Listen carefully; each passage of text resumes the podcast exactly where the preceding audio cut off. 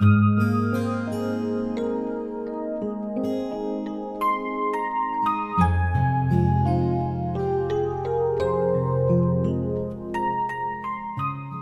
沙漠悲言记》，作者刘兴勇，主播迎秋。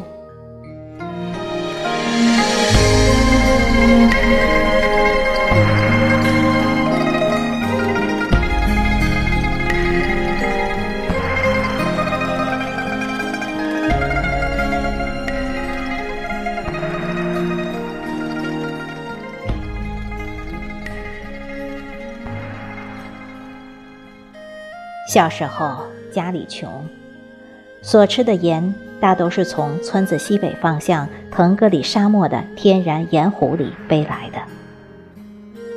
我一辈子就背过一次盐，但却给我留下了难忘的记忆。记得那次背盐时，我还上初中，大约也就十四五岁的样子，天。还黑黢黢的，我就跟着两个姐夫，赶着两头毛驴，从大姐家出发了。走了几公里，我们从一个叫迎水桥的地方穿过包兰铁路，进入一大片沙枣树林子。这时，路上背盐的人渐渐多起来，像是早起赶集一样，汇成一股绵延不绝的人流。默默无声地流淌着。出了树林，就进入了腾格里沙漠。这是真正的大沙漠，沙丘很高很大。人们顺着沙丘上踩出的小道蜿蜒而行，就像一根飘忽不定的风筝线一样，一会儿左，一会儿右，一会儿上，一会儿下。沙子很细很软，脚踩上去，半个鞋子就淹没到沙子里。刚开始还觉得新鲜好玩，走了没多一会儿功夫，我的额头上就渗出了细密的汗珠，呼吸也渐渐的急促起来。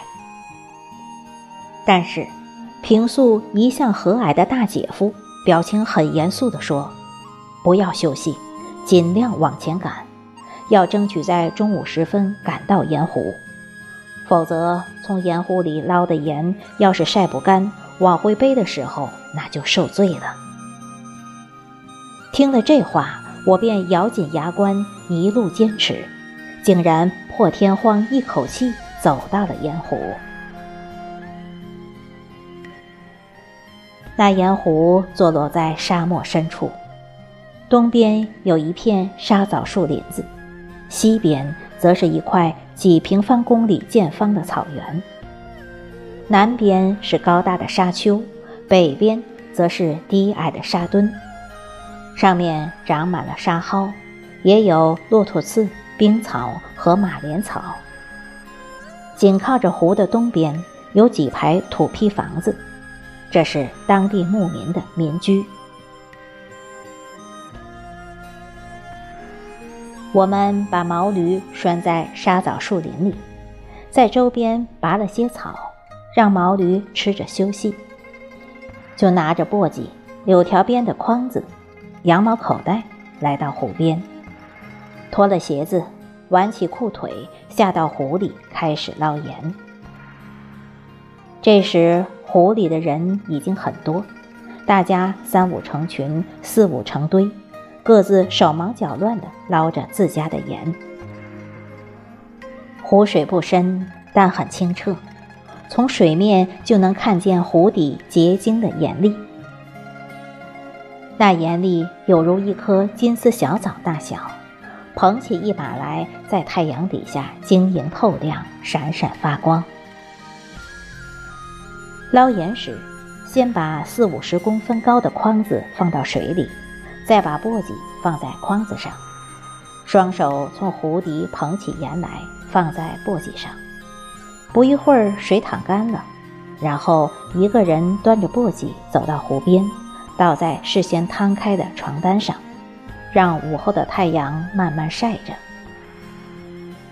大约过了一个多小时，我们就捞了大约二百多斤盐。这时，大姐夫才从羊毛口袋里拿出干粮和水，叫我们坐在湖边，一边吃喝一边休息。大约下午四五点钟的样子，我们已经休息了两三个小时，捞出来的盐也晒得差不多了。我们开始装盐，准备出发回家。我们把晒干的盐先装满两个羊毛口袋，放在两个毛驴背上。剩余的盐，两个姐夫一人又装了大半口袋。他们每人背上一个。还有一点，大约三四十斤的样子。姐夫用一个小一点的口袋装上，让我背着。开始往回走。刚开始，我觉得背几十斤盐不算什么，可是要命的是，大姐夫还要让我赶着毛驴，但毛驴的脚力哪里是我一个半大孩子能赶得上的？走了没有几公里，我的脚步渐渐慢了下来。眼看着毛驴越走越远，我喊又喊不住。而姐夫他们背的盐多，走得很慢。无奈之下，我只好把那半小口袋盐朝沙漠里一扔，拔腿去追毛驴了。到了一个名叫吊坡梁的高大沙丘上，很多人都在这里停下休息。据说，站在这个沙丘顶上，能够看见家乡中卫县城的灯光。许多背盐的人都说，到了吊坡梁就意味着快到家了。我也把毛驴叫住，一个人使出吃奶的劲儿，把毛驴背上的盐推了下来，一边让毛驴也歇息一下，一边等着后边的姐夫。这时天已经完全黑了下来，四周很是寂静。沙漠里的天空很高远，繁星点点，像是洒落了一地的珍珠，璀璨辉煌。躺在沙漠上背盐的人也都默默地休息着，没有人大声喊叫或说话，只是偶尔能听见牲口的鼻息声。也有人在抽烟，那火红的烟头，在黑黢黢的夜空里显得很亮。